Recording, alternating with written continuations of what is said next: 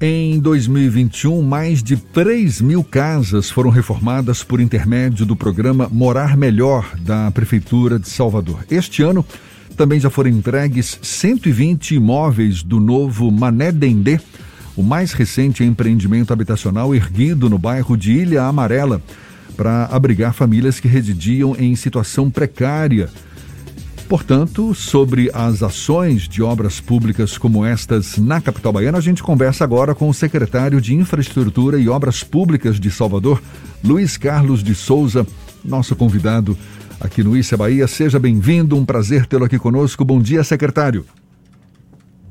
Bom dia, Jefferson. Bom dia, Fernando. Bom dia a todos os ouvintes deste Deu... programa tão querido e ouvido na Bahia. Opa, muito obrigado. Dê uma ideia para a gente, secretário, do volume de obras públicas realizadas este ano com foco na população mais carente de Salvador e o que, que ainda está previsto para o ano que vem. As obras habitacionais têm sido a prioridade? Ô Jefferson, eu esse ano foi. Antes eu queria aqui, Jefferson, se me permite, fazer um comunicado. Ontem nós retornamos o programa Casa Legal programa Casa Legal, ele dá escritura daquelas, pra, para aquelas pessoas que moram é, em uma área pública. Pau da Lima, por exemplo, é um caso desse. E nós fazíamos, nós tínhamos esse programa, o Casa Legal, é, e nós dávamos, o, a prefeitura dava o termo de posse e a pessoa tinha que ir até a, a, ao, o cartório fazer o registro disso para obter a escritura. Claro que isso era sem custo, mas às vezes falta informação, falta tempo, é, a pessoa não sabe onde ir, como fazer. E houve uma alteração na lei, uma lei federal de 2017, que é a lei é, 13.465, e, e aprovada aqui na Câmara de Salvador uma lei complementar 074, é, inclusive eu fui autor de uma emenda que contemplou também os templos religiosos na regularização fundiária. Essa, com esse novo instrumento legal, a gente não dá mais o termo de posse, a gente dá a escritura propriamente dita. Levamos um tempo para fazer as, as adaptações necessárias e retornamos o programa ontem é, no bairro de Pau da Lima. Ontem, é, iniciado esse programa, nós vamos dar ali, fazer o registro de 600, 600 lotes, o que dá um alcance de mais de 2 mil famílias, porque tem lotes que têm é, três, quatro residências. Então, eu queria dar esse informe, porque para que o, o, o, segredo ou o, o sucesso do programa está em as pessoas confiarem nos cadastradores da prefeitura, informando que todos os cadastradores têm um crachá e, estão com a camisa azul escrito Casa Legal. A gente não pede dados bancários, ah, não é cobrado um centavo por esse, por esse cadastramento, é, até mesmo a Xerox, a gente anda com a maquininha é, portátil para fazer esse, esse escaneamento da documentação, de forma que as pessoas podem receber os cadastradores é, em suas residências, e isso vai ajudar no aceleramento desse programa.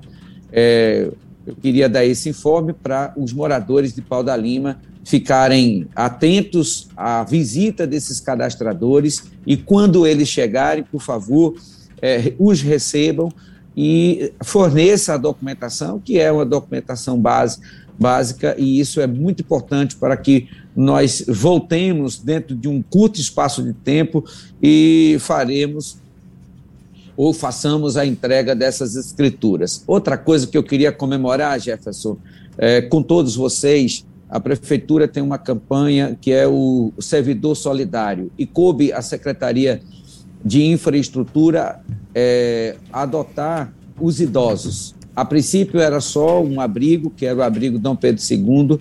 Nós estendemos para mais dois abrigos, alcançamos 1.200 é, idosos e cada servidor adotou um idoso. E de que forma? Naquilo que ele pediu. A prefeitura colheu a informação. O que, que você gostaria? Uns queriam um rádio, outro para ouvir a tarde FM, outros queriam um, um, um, um pijaminha, um perfume, e os servidores deram além, e além do presente, escreveram cartinhas. Então, eu queria comemorar isso. Jefferson, nós tivemos, todo mundo sabe, é, um ano muito difícil. E com a infraestrutura não é diferente. Mas quando nós assumimos, nós tínhamos diversos empreendimentos parados. A exemplo né, do Vivendas do Mar, que é um empreendimento que estava parado já há muitos anos, é, o Sol Nascente, com 880 unidades, o Franco Gilbert, que ainda não tinha, é, que tinha 132 unidades remanescentes, o Baixa Fria, que era um, é um empreendimento que foi construído com recursos próprios e também estava parado por problemas é, estruturais, de, de ligação, os dossiês, e nós focamos muito nessa questão da, da elaboração desses dossiês e aprovação junto à Caixa para entregar esses empreendimentos. E com essa força-tarefa que nós fizemos, mutirões, fomos até as comunidades, enviamos motoboy, por incrível que pareça, na casa desses, desses mutuários, porque eles tinham perdido o contato e até as esperanças, e nós conseguimos resgatar isso e, em um curto espaço de tempo, entregar quase 1.900 unidades somente esse ano de 2021. Então, Secretário, então, um dos queria... grandes projetos que a Secretaria de Infraestrutura tem sob o seu guarda-chuva é o Manendendê, que inclui não apenas essa parte de residências habitacionais, mas toda uma transformação naquela área da cidade. Em qual etapa do projeto está a execução agora e o que é que ainda falta? Pronto. Fernando, é, sua pergunta é importante. O Mané Dendê, o novo Mané Dendê, é, ele é o maior investimento na história da prefeitura no subúrbio de Salvador.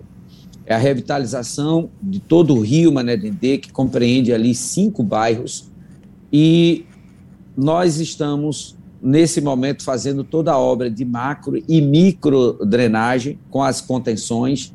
Isso está algo em torno de 20% né, das obras de, de infraestrutura. Né? Agora, nós temos ali é um conjunto de ações. Nós vamos fazer a revitalização de todo o rio, conforme eu disse. Para isso, a gente está retirando a, das margens do rio todas as famílias que estavam em situação precária. Compramos do programa Casa Verde e Amarela é, 260 unidades e já estamos transferindo essas famílias para lá. Estamos com a licitação em curso para a contratação de uma empresa para construir é, 711 unidades é, para tirar outras famílias que também estão na margem e que têm uma família maior, portanto, ele não se enquadra lá naqueles apartamentos é, do Casa Verde e Amarela, que são apartamentos com 47 metros quadrados. A gente vai construir 711 unidades de tamanho maior. Secretário, né, são obras são obras que devem durar até quando? A previsão é chegar até 2024. Porque, Jefferson, a gente vai construir ali duas escolas, é, uma para 520 alunos e outra para 580 alunos. É, são quase 30 milhões só aí. Nós vamos construir um centro público né, com é, sala multiuso, com sala de música, de dança, com anfiteatro, um equipamento bem completo. Nós vamos construir um terminal rodoviário, são 34 praças que nós vamos construir, além de fazer a melhoria habitacional de aproximadamente 1.500 casas. Já tem, seja, já tem são... recurso financeiro suficiente assegurado para todas essas obras, secretário? Temos recurso assegurado, isso é um financiamento do BID, 50%, é, isso é financiado pelo BID, e 50% é a contrapartida da prefeitura. Isso nós vamos alcançar o, o investimento aí de 600 milhões só na revitalização desse rio. É a maior obra da prefeitura, maior investimento na história da prefeitura no subúrbio de Salvador. E eu estou muito entusiasmado com os resultados que pode trazer. É, já está sendo visto como um case de sucesso né, é, essa obra. Secretário, além de ser secretário, o senhor também é um agente político, foi o vereador mais votado de Salvador nas eleições de 2020 e o Partido Republicanos ele tem uma pré-candidatura ao governo do estado com o ministro da Cidadania João Roma, mas o senhor integra um governo à base aliada do prefeito Bruno Reis, que é do Democratas, mesmo partido do pré-candidato ao governo do estado, ACM Neto. O senhor, inclusive, esteve no ato em que a pré-candidatura de ACM Neto foi lançada. Existe algum tipo de ruído na relação entre republicanos e democratas? Qual o seu posicionamento para as eleições de 2022? Fernando, é, bom, é importante a gente frisar que cada eleição é uma eleição. Tá? O nosso entendimento é, foi para as eleições municipais. A gente compôs o governo do prefeito, do ex-prefeito ACM Neto, no primeiro e no segundo governo. Contribuímos com as ideias, contribuímos com os projetos, com todas as votações da Câmara. O Republicanos não faltou um único dia, em um único momento, à cidade, é, e nós alcançamos aí é, uma evolução importante para Salvador, isso é indiscutível. Voltamos a conversar sobre uh, o apoiamento ao governo de Bruno Reis, chegamos ao entendimento e estamos compondo esse governo com, uma, é, com duas secretarias, na verdade, e uma empresa que é a Desal, cuja a figura que está à frente é conhecidíssima por todos nós, que é Vigílio Daltro é, e a outra secretaria, que é a SEMAN, que é Luciano Santos. Bom, mas, como eu disse, cada eleição é o seu momento, é a sua conversa, a sua composição. E isso não significa que é um alinhamento geral para a outra eleição, no caso específico, para governador. De fato, nós temos um, um quadro importante dentro do partido, uma pessoa inteligente, e, e isso tem sido demonstrado com aos, os anos e a sua postura, a sua postura na política e agora frente ao, ministro, ao ministério, que é João Roma, e que esboçou já ser um defensor do palanque e do legado de Bolsonaro, é, e o partido vem respeitando esse pedido do, do presidente e esse desejo do nosso ministro. Agora, respeitando e pedindo para que ele é, possa mostrar para o partido a viabilidade dessa, dessa candidatura, o propósito dessa candidatura para os baianos.